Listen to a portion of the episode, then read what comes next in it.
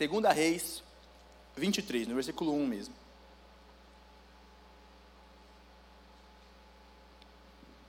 Quem abriu fala amém. amém. Amém. Vou esperar o pessoal, o visitante, sentar. Por favor, se acomode, fique à vontade.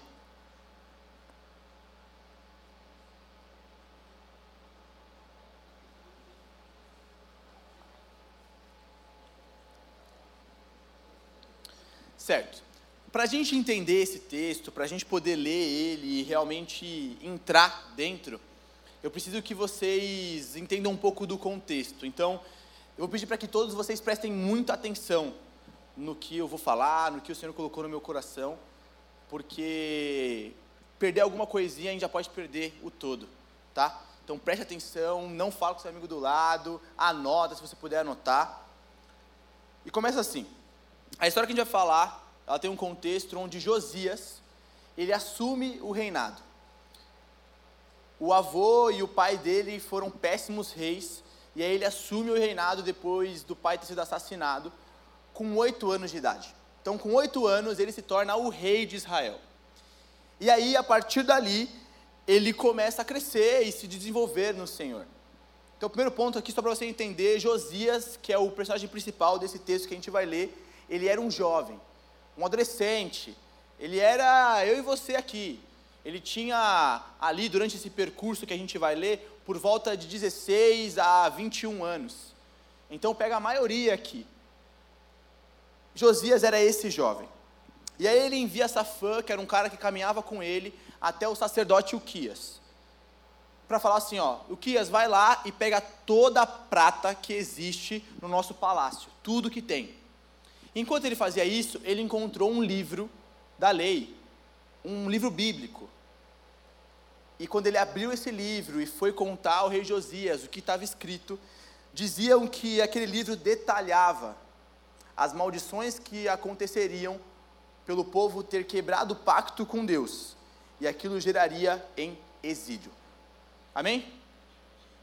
Então, entendendo isso, vamos para o texto. Perdão, esqueci de um detalhe. E aí, quando ele encontra esse livro, nesse momento, Josias, ao ouvir aquilo, rasgou as suas vestes oficiais. Sabe, as vestes de Josias não eram quaisquer vestes, você precisa entender isso. Ele está rasgando as roupas de um rei, feitas à mão, com um tecido do mais caro possível. E ele rasga aquilo, se colocando de joelhos humilhando-se pelo que ele havia escutado daquele texto. Então, os dois, Ilquias e Safã, vão ao encontro de uma profetisa daquela época chamada Ulda. E ela diz que o povo estava destinado a ser exilado, destruído, iria sofrer por ter virado as costas para o Senhor. Mas, pela sinceridade de coração de Josias, enquanto ele vivesse, ele viveria em paz por Josias ter sido um homem tão verdadeiro e ter rasgado as suas vestes, se humilhado por ter entendido que eles tinham perdido o amor por Deus, ele viveria até a sua morte um período de paz. Agora sim, vamos para o texto. Acompanha comigo, hein? Diz assim: Depois disso, o rei convocou todas as autoridades de Jerusalém. Em seguida, o rei subiu ao templo do Senhor, acompanhado por todos os homens de Judá todo o povo de Jerusalém, sacerdotes, profetas, todo o povo, dos mais simples aos mais importantes. Para todos, o rei leu em voz alta todas as palavras do livro da aliança que havia sido encontrada no templo. O rei colocou junto à coluna real e, na presença do Senhor, fez uma aliança, comprometendo-se a seguir o Senhor e obedecer a, de todo o coração e de toda a alma os seus mandamentos, preceitos, decretos confirmando assim as palavras da aliança escritas naquele livro. Então o povo se comprometeu com a aliança. O rei deu ordens ao sumo sacerdote Uquias, aos sacerdotes auxiliares e aos guardas da, das portas que retirassem do templo do Senhor todos os utensílios feitos para Baal e a Sera, e para todos os, os exércitos celestes. Ele os queimou para fora de Jerusalém, nos campos do vale de Cedron, e os levou para as cinzas de Betel. E eliminou os sacerdotes pagãos nomeados pelos reis de Judá, para queimarem incenso nos altares adólatras, idólatras daquela cidade, e Judá e os arredores de Jerusalém. Aqueles que queimavam incenso a Baal, ao sol e à lua, às constelações e a todos os exércitos celestes. Também mandou levar o poste sagrado do templo do Senhor para o vale de Cedron, fora de Jerusalém, para ser queimado e reduzido a cinzas, que foram espalhadas sobre os túmulos do cemitério público. Também derrubou as acomodações dos, prostitu, dos prostitutos cultuais, que ficavam no templo do Senhor, onde as mulheres teciam para a cera. Josias trouxe todos os sacerdotes da cidade de Judá e desde Jeba até Berseba, profanou os altares onde os sacerdotes haviam queimado incenso, derrubou os altares idólatras junto às portas, inclusive o altar da entrada da porta de Josué, o governador da cidade, que fica à esquerda da porta da cidade.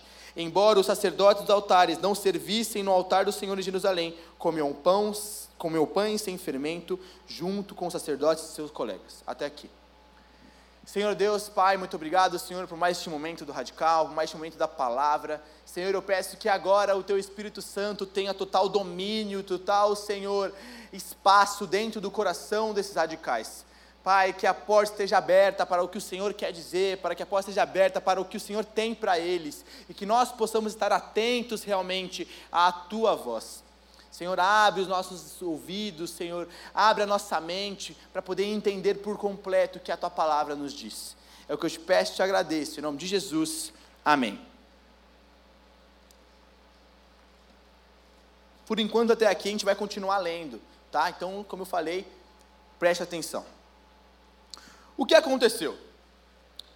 Depois disso, como eu falei do contexto, Josias ele teve que tomar uma atitude.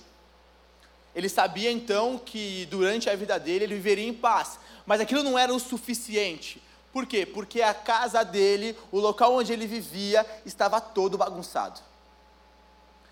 Estava cheio de coisas que tinham outras, outros lugares de prioridade estava com várias pessoas, com vários, com vários sacerdotes ali perdidos no que se diz a caminhar com Deus.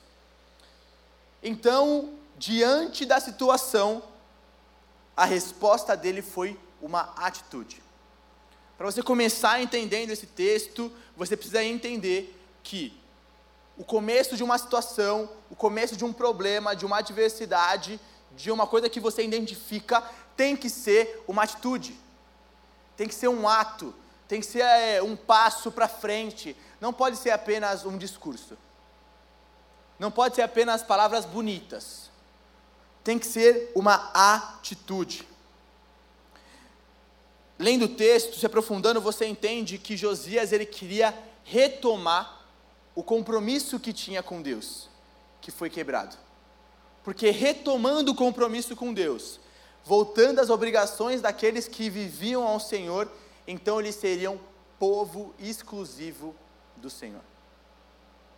Ou seja, quando eles voltassem os seus caminhos para os caminhos de Deus, aí sim ali estariam vivendo como um povo que é exclusivo, separado, um povo único, um povo próprio do Senhor. Amém? E aí a resposta no começo do capítulo diz que Josias se coloca em pé, ao lado da, de uma torre, e ali para todo o povo ele declara que voltaria e retomaria a aliança com Deus. Então, para você aqui, você precisa dar uma resposta pública de que você realmente está compromissado com Deus. Olha, não dá para você ser o crente, falar que Deus é bom, maravilhoso, perfeito. Não dá para a gente ter essa atitude se a gente tem essa atitude apenas no sábado. Aqui Josias está tendo uma ação de, para todo o povo de Israel, dizer: Eu estou firmando um compromisso com Deus, e esse compromisso com Deus é de voltar aos caminhos que Ele me tirou. Voltar aos caminhos que eu saí, e que Ele falou assim: Por que você saiu? Você e eu precisamos dar uma resposta de dizer para o mundo, para a sua escola, para onde você está na faculdade, para os seus amigos do condomínio, de que o Senhor é o seu compromisso. Que o Senhor é realmente aquilo que queima no seu coração e você vai falar assim com toda a vontade. Porque senão, o seu ato é apenas papo furado. Porque senão a nossa vida com Deus ela é apenas um slogan de sábado. É apenas algo visível para um fim de semana. Não algo visível para o dia todo. Para a semana, para a rotina, para o mês, para o ano. E aí, quando ele entende isso, ele dá essa resposta ao público, ele fala então para tirar todas as coisas que tinham naquele templo que tinham no palácio, que tinham na cidade, que adoravam a outros deuses. Naquela época era muito fácil você adorar outros deuses, eles tinham esses costumes, adorar ao deus Baal, ao deus Moloque. E aí Josias vendo aquilo, ele falou assim: "Não, isso aqui não pode ter no local em que eu adoro a Deus. Isso aqui não pode ser uma prioridade, isso aqui não pode ter lugar num, numa casa, num quarto onde eu adoro o Senhor porque senão eu vou ter um conflito de quem manda na minha vida. Se eu vou ter um conflito de quem domina a minha vida. Se sou eu, se é um Deus falso, se é Deus verdadeiro. Que aí a gente vem no nosso primeiro ponto, que é o que você quero que você anote aí. Coloque as coisas no seu devido lugar.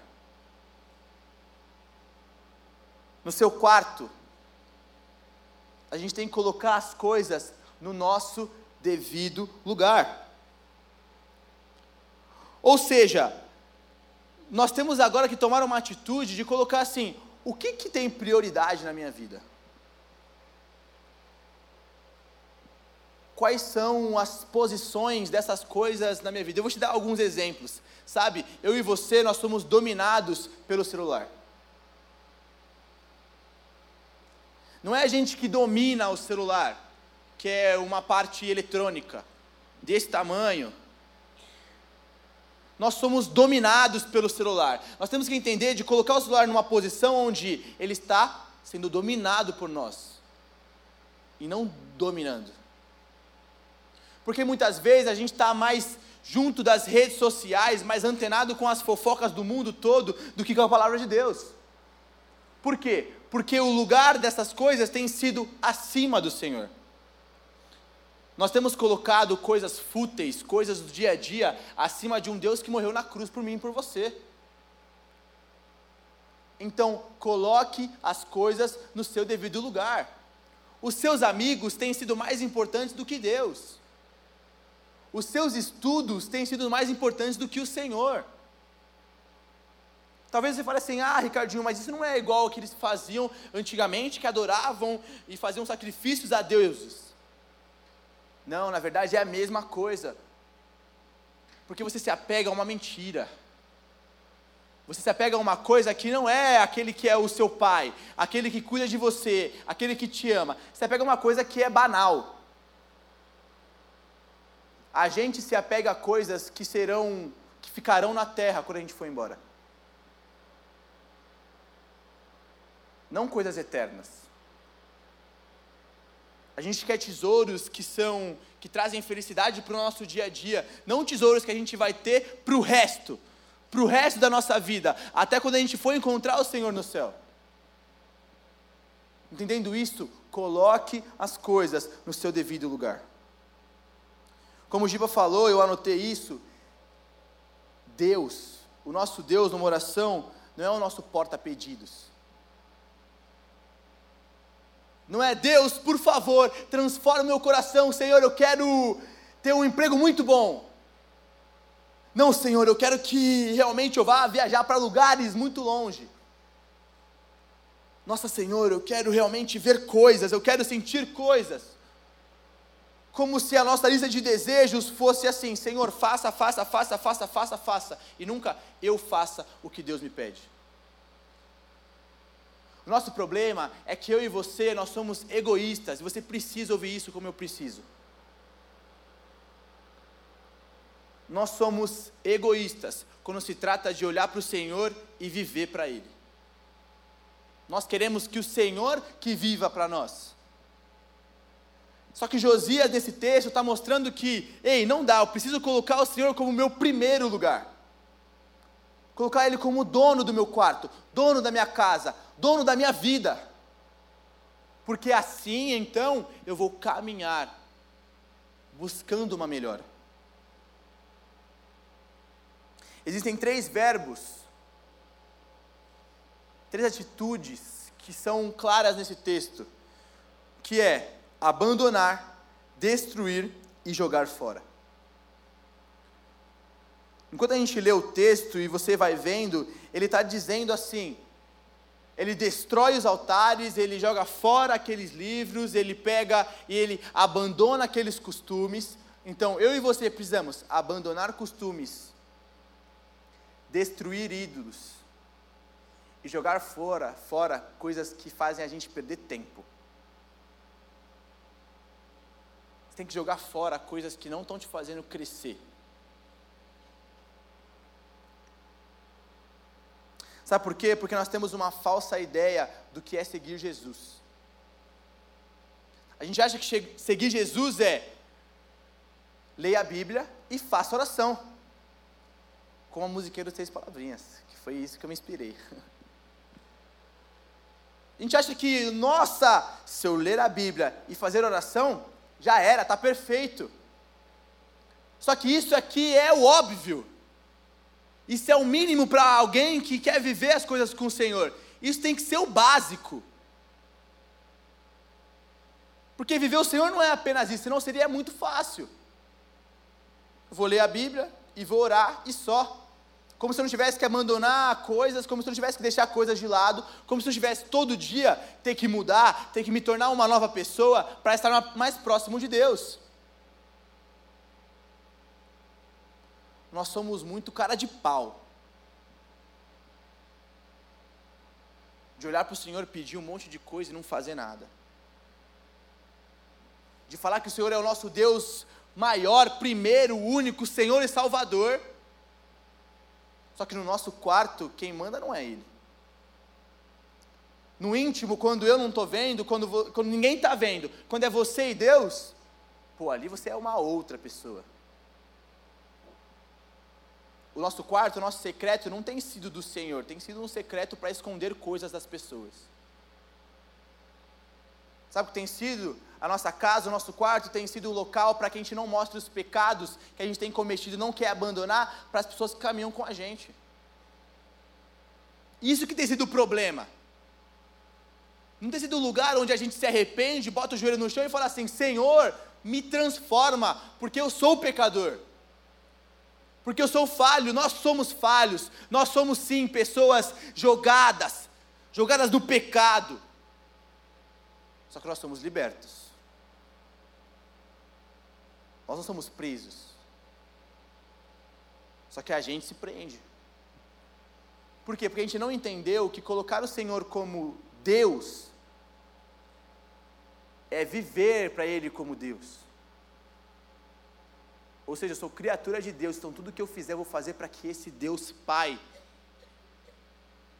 possa olhar para mim e falar assim: glória, porque você tem feito aquilo que eu tenho pedido. Volta para o texto aí. No versículo 10, diz assim: Também profanou Tofete, que ficava no vale de Ben-Rinom, de modo que ninguém mais pudesse usá-lo para sacrificar o seu filho ou sua filha a Moloque. Tofete era um vale onde cultuavam ao deus Moloque. O que acontecia naquele culto? Eles matavam filhos e filhas próprios para adorar esse deus.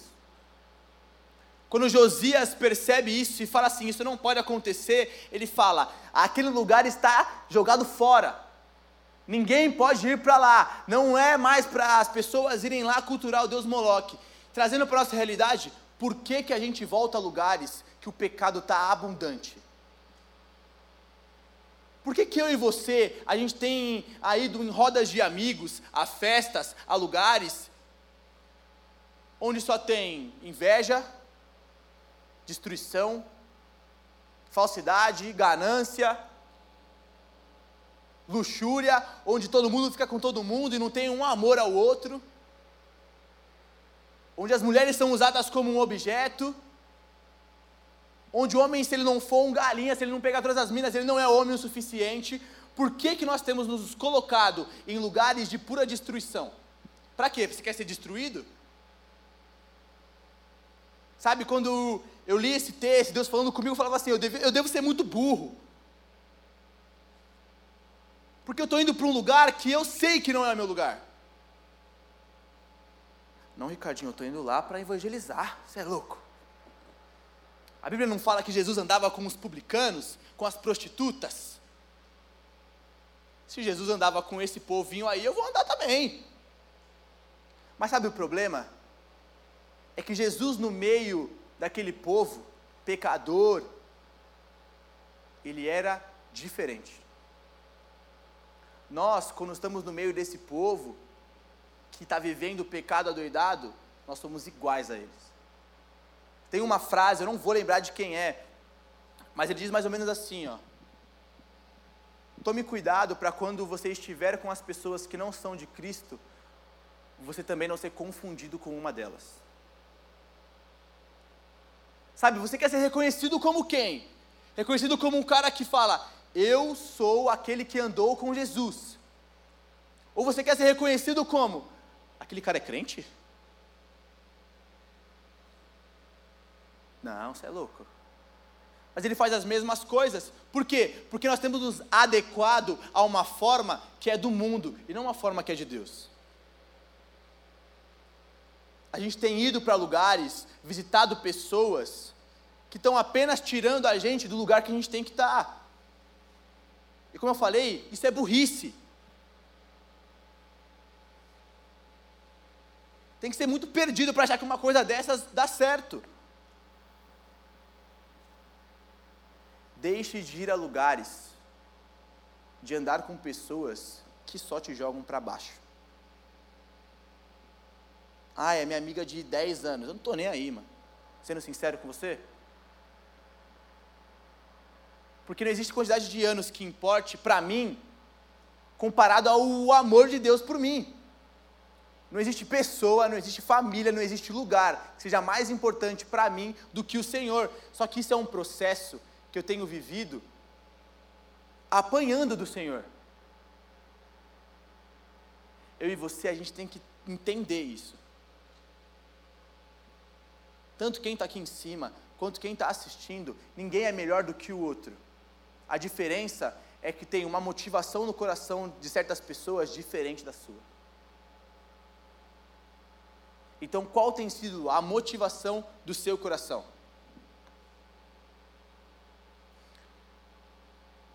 Seguindo o texto, vai comigo. Não dispersem. Estou gritando para ver se você acorda.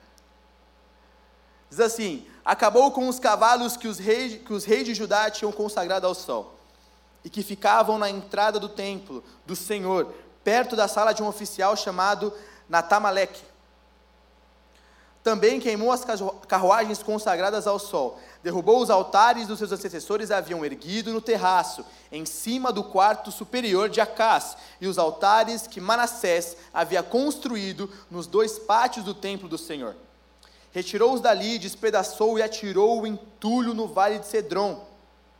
O rei também profanou os altares que ficavam a leste de Jerusalém, do sul do monte da destruição, os quais Salomão, rei de Israel, havia construído para Astarote, a detestável deusa dos Sidônios, para Camós, o detestável deus de Moabe, e para Moloque, o detestável deus do povo de Amon. Josias despedaçou as colunas sagradas, derrubou os postes sagrados e cobriu os locais com ossos humanos. Até o altar de, de Betel, o altar idólatra edificado por Jeroboão, filho de Nebate, que levou Israel a pecar, até aquele altar e seu santuário, ele os demoliu. Queimou o santuário e reduziu a pó, queimando também o poste sagrado quando Josias olhou em volta e viu que os túmulos que havia na encosta da colina, mandou retirar os ossos do túmulo e queimá-los no altar, ao fim de contaminá-lo. Conforme a palavra do Senhor proclamada pelo homem de Deus que predicisse essas coisas. O rei perguntou: Que monumento é este que estou vendo? Os homens da cidade disseram: É o túmulo do homem de Deus que veio de Judá e proclamou estas coisas que tu fizeste ao altar de Betel. Então ele disse: Deixa-no em paz Ninguém toque nos seus ossos. Assim pouparam os seus ossos, bem como os do profeta que tinha vindo de Samaria. Como havia feito em Betel, Josias tirou e profanou todos os santuários idólatras que os reis de Israel haviam construído na cidade de Samaria e que provocavam a ira do Senhor.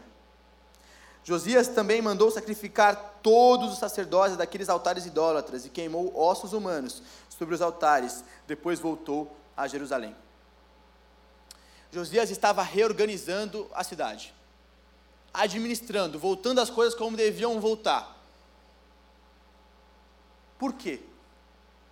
Por causa do segundo ponto, que é: abandone as correntes que te trazem lembrança do mundo. Abandone as correntes que te trazem lembrança do mundo. Aqui, a maioria já é de casa.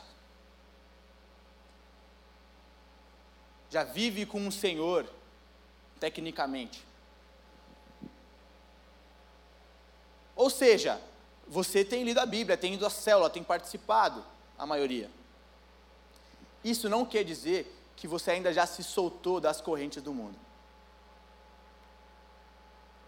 Porque existe uma coisa: Jesus, quando vem e morre na cruz, ele tira as correntes, arranca que prendiam eu e você no inferno. Isso é um fato, isso aconteceu. Nós íamos para o inferno, Jesus morre na cruz, agora não vamos mais. Não é mais o nosso destino. Mas sabe o problema? Eu e você, a gente pega essas correntes que Deus já quebrou, já jogou fora, prende na nossa perna de novo e no lugar onde só tem pecado. Sabe, a gente tem prendido a si mesmo. A gente pode não estar lá pecando, mas a nossa vontade é tipo assim: pô, quero voltar. A gente fica relembrando, a gente vai trazendo a memória. Ai, meu Deus do céu, por quê? Porque você não abandonou aquilo ainda. Porque eu e você, a gente está assim, Deus, 80% seu, mas esse 20% deixa eu ficar aqui.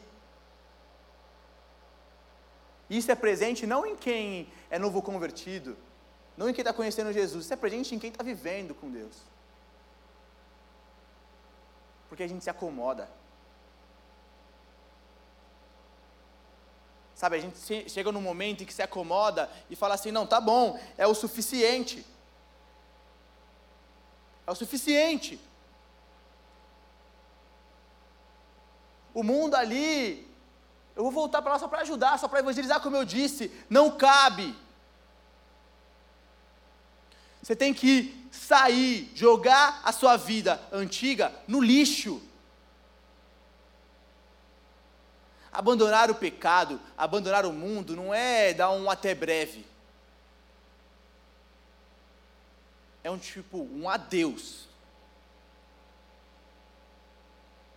Sabe por quê? Porque Deus não quer que você volte para o lugar onde você era maltratado. Deus não quer que você volte para um lugar onde você precisa de validação de outras pessoas para se sentir bem. Deus, Deus não quer que você fique fingindo ser uma pessoa que você não é para que as suas amigas, para que seus amigos te façam se sentir acolhido. Deus não quer que a sua dependência, que a sua felicidade seja em beber, em fumar, em fazer alguma coisa que vai ser alegre naquele momento. Deus não quer que você finja que a sua vida está boa e você chegue em casa e você queira se matar. Deus não quer que a depressão, que a ansiedade seja uma coisa que domine a nossa mente. Mas sabe o que parece? Que a gente quer. Porque Deus não quer isso. Ele fala assim: faça isso, isso, isso, isso e isso. Saia daquele lugar que só gera isso para te gerar amor, felicidade, paz. Só que a corrente que está puxando o meu pé, eu não quero soltar. Só que as coisas que têm feito o meu quarto ficar bagunçado, eu me acostumei. Sabe, no meu quarto tem tem coisas que eu deixo assim, não é jogadas, né? Tem coisa que eu deixo em certos lugares que é assim, para me lembrar que está lá.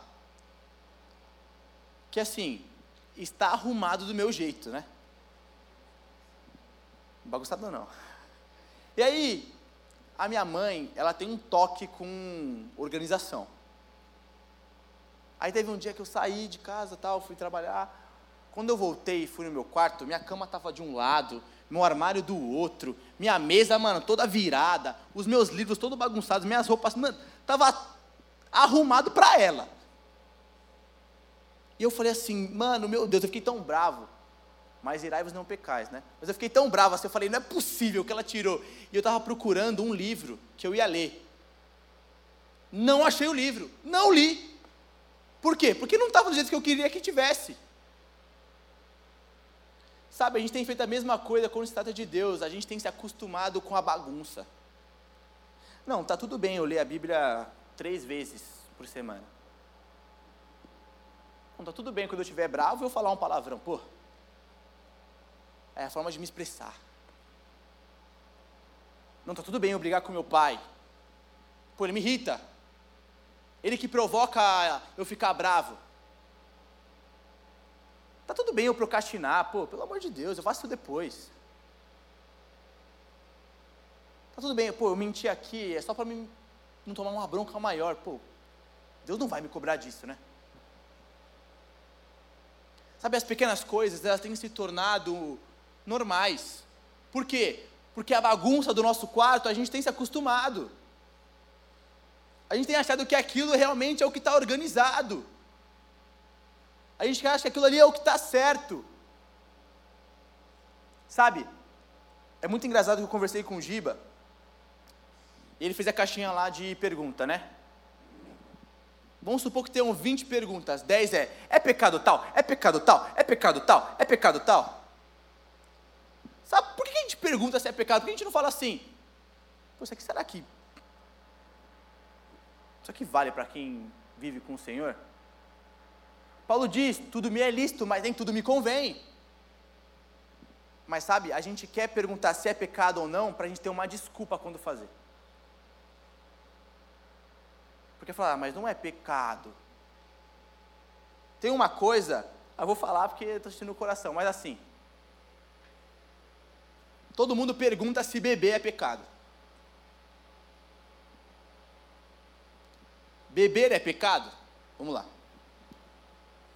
Na Bíblia, beber não é pecado. Eles tomavam vinho. O pecado é a embriaguez. Agora, fui numa festa com os amigos. Já não devia ter ido, mas você foi. Tem uma bebida lá. Pô, não é pecado, deixa eu tomar um gole, né? Na aquecida. Você vai lá e toma. Sabe o problema? É porque aquilo não convém para quem vive o Senhor. No meio de tanta gente pecadora, você vai ser igual aqueles que estão fazendo a mesma coisa? Tá todo mundo bebendo, eu vou beber também, ou seja, eu não sou diferente deles. Sabe, o que a bebida traz? Destruição familiar inúmeras famílias, você pode ter, pode ter vivido isso, eu vi isso com o meu avô, com os meus dois avós. Hoje os meus pais têm um monte de trauma, tiveram um monte de briga comigo, por quê? Porque os meus avós eram alcoólatras. Batiam muito nos meus pais. Alcoólatras de, da minha avó hoje não conseguiam olhar para a bebida. Por quê? Porque a bebida, a embriaguez, ela traz destruição. Então, para quê? Eu vou querer chegar naquele ponto ali da destruição. Para quê? Não, mas é só um gole, é só uma bebida. O problema é que é um gole vem outro gole, que vem outra bebida, que vem outra bebida. E quando você vê, você está já jogado, preso na bebida. O problema não é falar é pecado ou não. A questão é que você está querendo uma desculpa para pecar. Quando na verdade a gente tem que chegar e falar assim: eu vivo o Senhor. Isso aqui convém para alguém que está vivendo o Senhor. As pessoas de fora vão olhar para mim e vão falar assim: aquele cara anda com Jesus, ou aquele cara é mais um.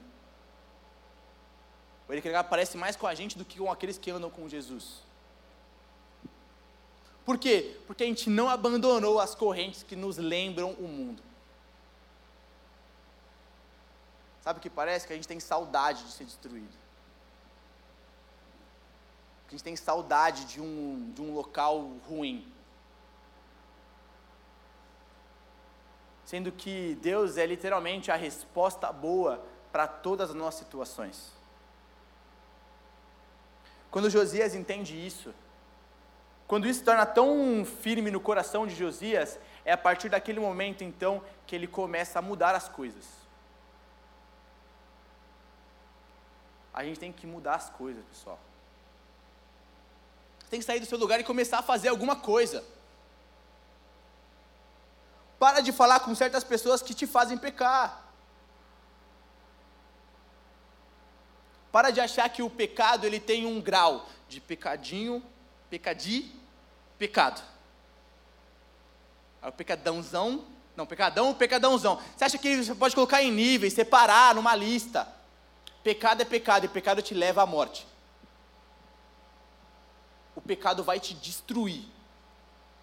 Sabe por quê? Porque Satanás olha para você e fala assim: Eu quero roubar toda a sua paz, sua felicidade, destruir a sua mente, e matar você. Só que o Satanás não vem como um monstro vermelho com dois chifres. Ele vem como um parceiro oferecendo uma bebida. Ele vem com uma oportunidade de você mentir. Uma oportunidade de você falar um palavrão. Ele vem como uma mina muito bonita, como um cara muito bonito pedindo para ficar com você. Ele vem como uma situação em casa para você brigar com os seus pais e ali você desrespeitar totalmente eles. E aí você vai cair no pecado, a gente vai cair no pecado e falar assim: caramba, eu nem percebi. Por quê? Porque o nosso quarto é uma bagunça.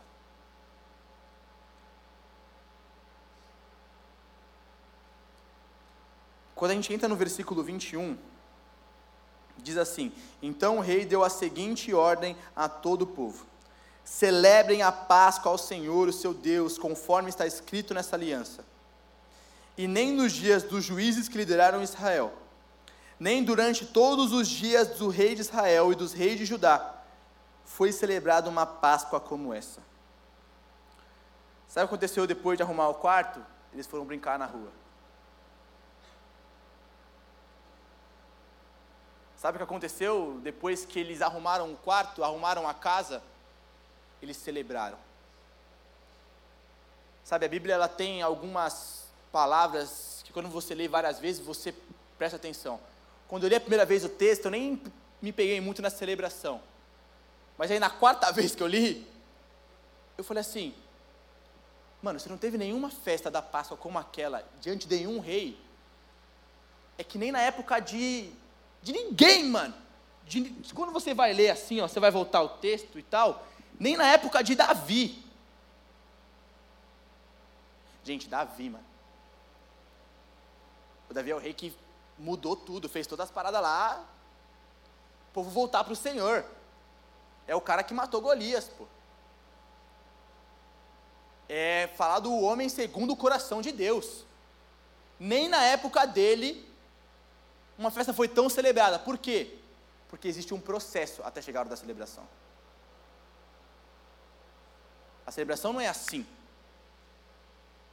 A celebração só acontece porque você caminhou até ela, ou seja, eles precisaram arrumar o local para chegar e celebrar. E aí, quando você passa pelo processo do Senhor, quando você passa fazendo as coisas que o Senhor está pedindo, jogando fora, separando, colocando as coisas no seu devido lugar, arrancando as correntes, quando você chegar a hora de celebrar, de brincar na rua, vai ser a melhor oportunidade da sua vida. Porque você fez tudo certo. A gente está encaminhando para o final. Mas antes eu quero falar para você quatro coisas que eu e você temos em comum. Nós somos egoístas, nós somos orgulhosos, nós somos apressados e nós somos acomodados. Sabe por quê? Porque a gente quer as coisas no nosso tempo. Como eu falei, a gente que vive o Senhor está falando assim: Deus, me manda para as nações. O pastor Jonas fala isso. Aonde você estiver é um campo missionário. Sabe por que a gente quer ir para as nações? E não é nações África. Quero ir para Inglaterra.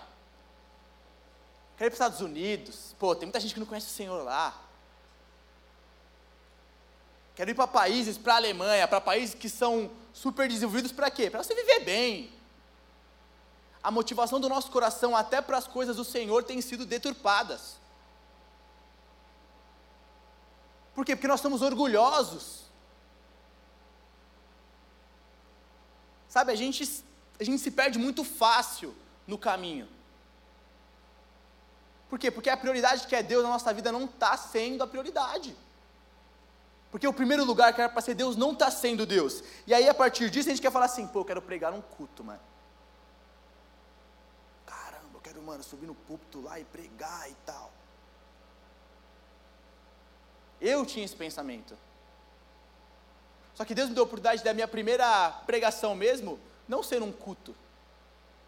Não ser nem numa célula, ser para os meus irmãos. A primeira vez que eu separei algo e escrevi, que falei do amor de Deus, foi quando eu fui falar, fazer um devocional, explicar a Bíblia para os meus irmãos mais novos. Só que a gente quer o quê? A gente quer um holofote, igual essa luz está bem aqui na minha cara a gente quer ser o centro da atenção, onde está todo mundo olhando para mim. Por quê? Porque a gente é egoísta. A gente fala assim, Senhor, eu quero mergulhar na tua presença. Mas você não quer mergulhar, você quer que o Senhor pegue você, tire da terra, jogue na água e empurre sua cabeça lá para baixo. É isso que a gente quer, facilidade. A gente quer coisa de mão beijada. Aí a gente fala, não, queremos novas experiências, eu quero falar em línguas. Para quê? Para quando todo mundo aqui, ó, você chegar, oh, aleluia, Senhor Jesus, alto para todo mundo ouvir. Não porque você quer abençoar e edificar a vida do outro, que é para isso que servem os frutos do Espírito. Os dons do Espírito. Mas a gente quer apenas para abençoar a nós mesmos. Não, eu quero visões. Para quê? para aquela pessoa que escute a sua visão seja abençoada? Ou para que você chegue para ela, fale a visão e ela comece a falar assim: gente, Ricardinho teve uma visão que, nossa, surreal. E as pessoas olham para o Ricardinho e falam assim: caramba, aquele cara ali, isso é de Deus mesmo.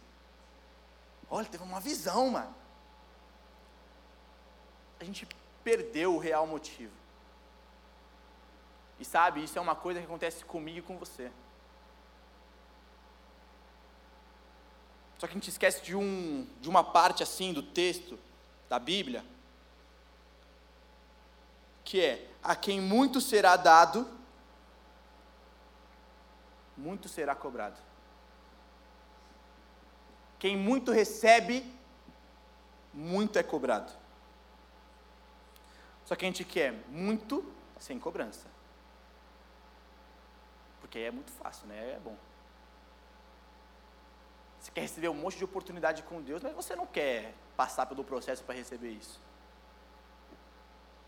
Você quer um monte de coisa, a gente quer um monte de coisa. A gente quer um bom emprego, a gente quer crescer, a gente quer ser independente.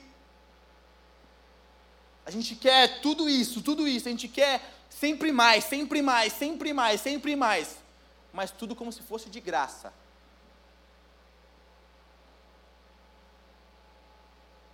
Pô, quando eu vou em um evento, a comida é de graça, eu fico muito feliz. Vou citar porque, mano, a gente foi numa conferência eu e o Giba, nós chegou lá, tinha um banquete assim, pão de queijo, pão de forma, pão francês, presunto, queijo, mortadela, salame. E à vontade, você comia e via uma mulherzinha trazendo mais coisa assim, ó.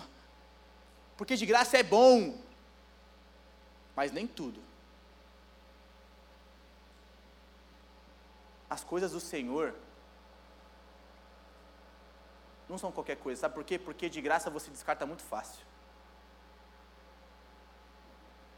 Quando você compra uma, uma coisa cara, você cuida daquilo como se, meu Deus, fosse seu filho. Nossa, comprei um moletom novo, lindo, de, sei lá, 500 reais. Você vai usar ele assim, só no momento em que você falar, nossa, esse dia eu quero estar muito bonito, quero estar muito bonita. Vai ser uma ocasião específica que você vai usar. Não vai ser um moletom que você vai usar todo sábado. Mas o dia que você se arrumar bonito, pá, bonito aqui para você ficar elegante, aí você vai usar. Por quê? Porque o que é caro, o que é difícil de se conquistar, a gente valoriza. Por que a gente não recebe oportunidades? Porque a gente não está valorizando. O louvor pode subir, por favor. Sabe, a gente é muito apressado. Josias, ele passou por todos os momentos até celebrar e até morrer. Isso que está acontecendo não foi assim, ó, em um dia. Meses, anos. Só que sabe o que é? A gente quer que Deus adiante os planos dele como se nós fôssemos Deus e Deus fosse o povo. A gente quer trocar de lugar. Falar assim, Deus, faz aí, faz aí. Mas a gente não, não vive. Por quê? Porque a gente tem uma vontade sem compromisso. E aí eu entro no nosso terceiro ponto e último, que é caminhe no deserto. Por que caminho no deserto? Porque no deserto não tem nada, só tem areia. Mas para você chegar no, no final, você fala assim, caramba, eu passei por todo aquele deserto, por toda aquela areia, por tudo aquilo, por tudo aquilo, mas eu cheguei. Caminhar no deserto é caminhar perdido, porque você vai olhar para o lado, você tem areia, você tem um montezinho, aí do outro você tem um montezão. Aí para frente você tem reto. Você não sabe onde você está indo. Só que tem uma frase, eu não sei de quem é também, mano, mas eu vou pegar para vocês que é: Cegos que dependem de Deus enxergam muito mais que pessoas independentes que acham que enxergam. Cegos que dependem do Senhor, pessoas que dependem do Senhor, no meio do deserto podem dar de olho fechado. Por quê? Porque sabem quem está guiando. Pessoas independentes que acham que enxergam e não querem o Senhor vão andar no deserto todas perdidas, ficando dando volta, sem nem perceber, até chegar um momento em que ela vai morrer e não valeu de nada aquela caminhada. Eu falei quatro pontos que a gente tinha em comum, né? Só que eu esqueci de um. O quinto. Que eu e você temos igualzinho. Na mesma proporção o amor misericordioso de Deus. O amor misericordioso de Deus que olhou para Josias e falou assim: Até que você viva, você viverá em paz.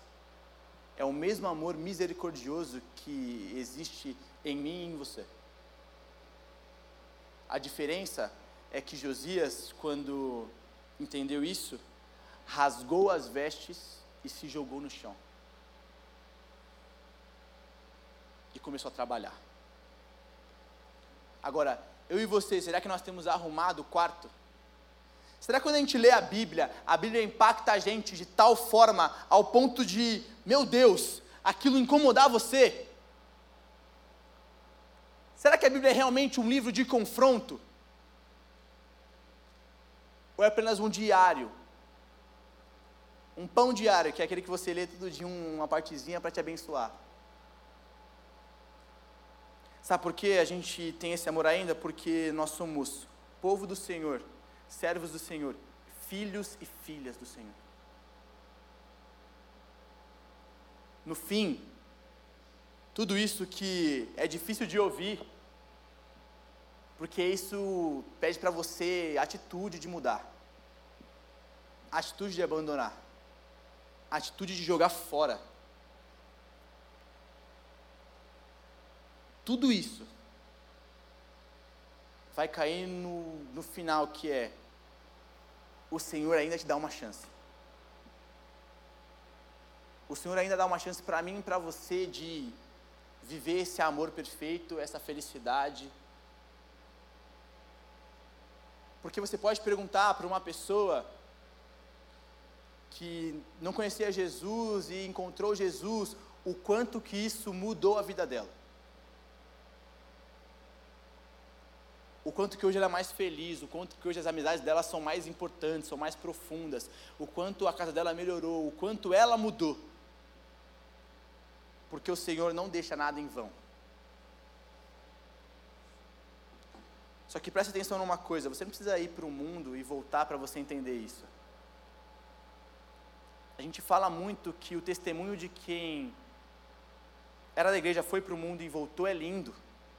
Ou de alguém que não conhecia Jesus e voltou é lindo. Só que o testemunho mais bonito é daquela pessoa que cresceu na igreja, conheceu a Senhor, aceitou o Senhor e nunca saiu. Sabe quem chama essas pessoas? Carita não viveu nada, pouca experiência.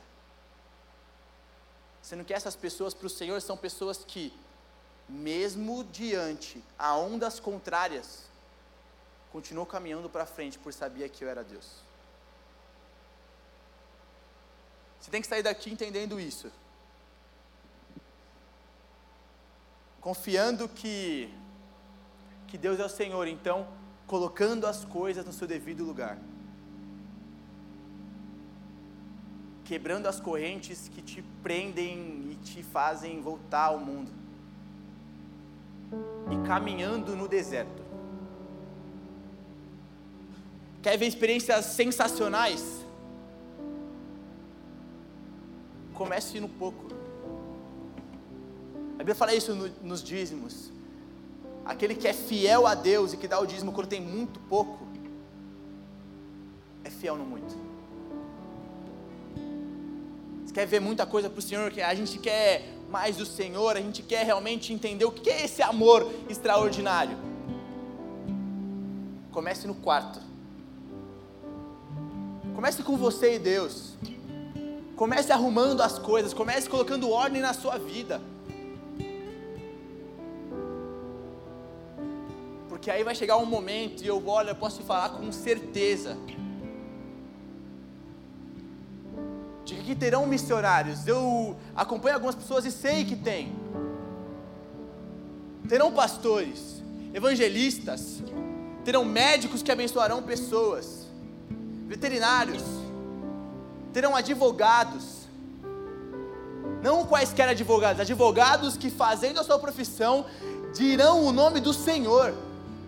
Sabe que terão aqui pessoas separadas do pecado. Aqui terão pessoas que não têm mais dependência química. Terão pessoas que não vão ficar preocupadas por ter uma crise de ansiedade ou não. Aqui terão pessoas que a depressão não vai nem querer chegar perto. Aqui terão pessoas que terão testemunhos de mudança, de transformação. Só que para essas coisas acontecerem, para você ter um testemunho de um monte de coisa que o Senhor tem feito na sua vida, você precisa começar a arrumar o seu quarto. Aí depois você brinca na rua quando você quiser brincar. Sabe, uma das piores coisas quando eu era pequeno é quando eu olhava para a rua todo mundo jogando bola. E eu ficava na janela sem poder ir para lá porque eu não tinha feito a minha parte. Não se arrependa de não ter feito, sabe? Não se arrependa de ter ficado olhando para a janela e falar assim: talvez eu podia ter vivido um monte de coisa em outras nações, só que eu não arrumei a minha casa, mano. Eu poderia hoje estar tá me sentindo amada não colocando a minha beleza ou quem eu sou em pessoas. Caramba, mas eu não ouvi o Senhor. Oportunidade é igual um cara careca. Se ele correr, você não vai puxar, conseguir puxar o cabelo. Isso é boa, hein? Fica de pé.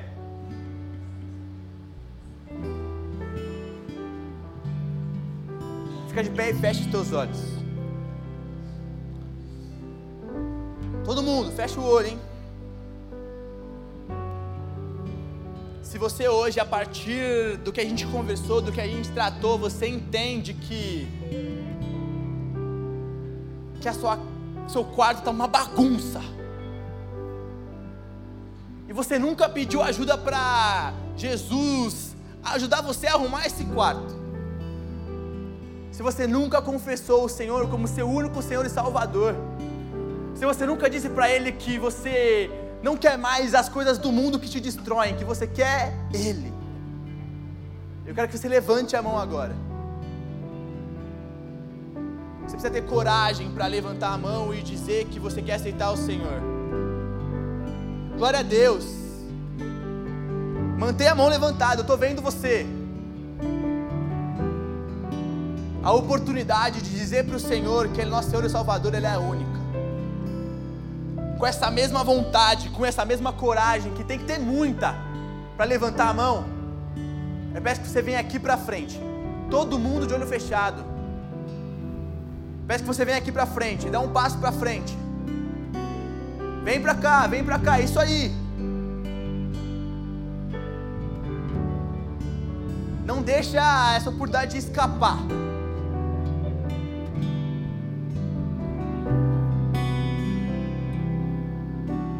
Segundo apelo que eu quero fazer é que se você está aqui vivendo coisas com o Senhor, mas você olha para o seu quarto, está uma extrema bagunça, e você fala assim: Cardinho, eu acho que Deus não tem sido o principal. Se você olha para o seu quarto e aquela bagunça tem te impedido de viver o Senhor, eu quero que você levante a mão e venha aqui à frente também. Se você entende que o seu quarto está uma bagunça, você tem se acostumado, tem apressado, vem aqui para frente. Sai do seu lugar.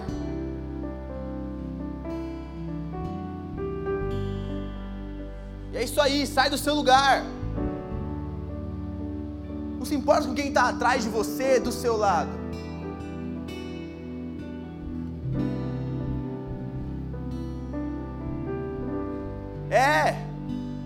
Tem que ter atitude.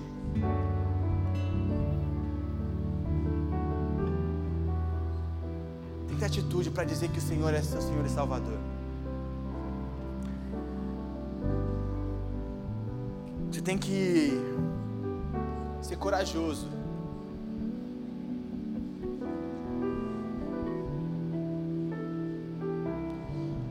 Ó, você que está aceitando o Senhor pela primeira vez, você vai repetir isso comigo, todos de olho fechado. Repita assim comigo: Senhor Deus, eu cansei de viver sendo destruído, sendo traído.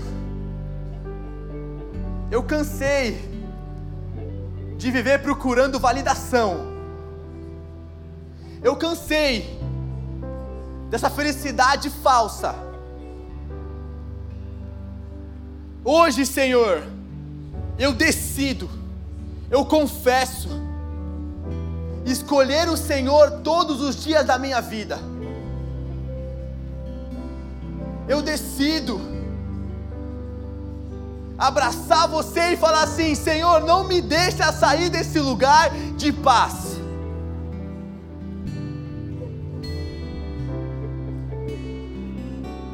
Hoje, Pai, eu não quero sair dessa casa e não te ter como principal. Obrigado por me amar. E hoje eu confesso o Senhor como o meu único Senhor e Salvador de toda a minha vida. Continuando a oração, eu quero orar por você que está com a casa bagunçada. Você que está com a casa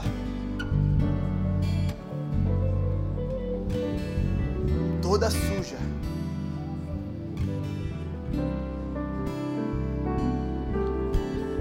Senhor Deus, a partir dessa palavra, a partir do que ouvimos hoje, nós queremos ser transformados. Senhor, o nosso quarto tem sido uma bagunça e essa bagunça tem afetado a nossa vida, a nossa decisão, o nosso dia a dia. Sabe, nós temos sido atacados. Satanás tem vindo tão forte, Senhor, por não ter arrumado o quarto, por não ter preparado a casa, nós temos sofrido pra caramba. Mas Deus, essa atitude de vir aqui é uma atitude de dizer assim: basta, já chega, já chega, o pecado não me domina, já chega. Senhor, nós queremos, como Josias, olhar para aquela situação da Bíblia e rasgar as nossas vestes, as mais bonitas. Porque, Senhor, nós conhecemos a Tua palavra, nós sabemos quem você é. Mas mesmo assim a gente tem tropeçado, andado meio cambaleando. Nós queremos estar firmes, Senhor nós queremos estar firmes, Senhor, com os pés cravados em Ti. Ó oh, Pai, não deixa que essas pessoas caminhem sozinhas. Não deixa que a gente, Senhor, não seja pessoas que orem junto, chorem junto, clamem junto, peçam junto. Porque, Senhor, aquele amor misericordioso por Josias é o amor que olha para nós e fala assim: mais uma chance, vem. Vem para perto. Eu peço por todos que estão aqui, Senhor. Pelo radical, pela aqueles que não puderam vir, pela banda, por todos, porque Senhor, nós queremos viver isso realmente contigo. Não nos deixe viver acomodados, apressados, sendo egoístas ou orgulhosos deixe ser remidos, lavados, perdoados, adotados. Senhor, é o que eu te peço, em nome de Jesus. Você que está aqui, que aceitou a Jesus, olha aqui para mim, você que aceitou a Jesus. Deixa eu ficar mais para cá.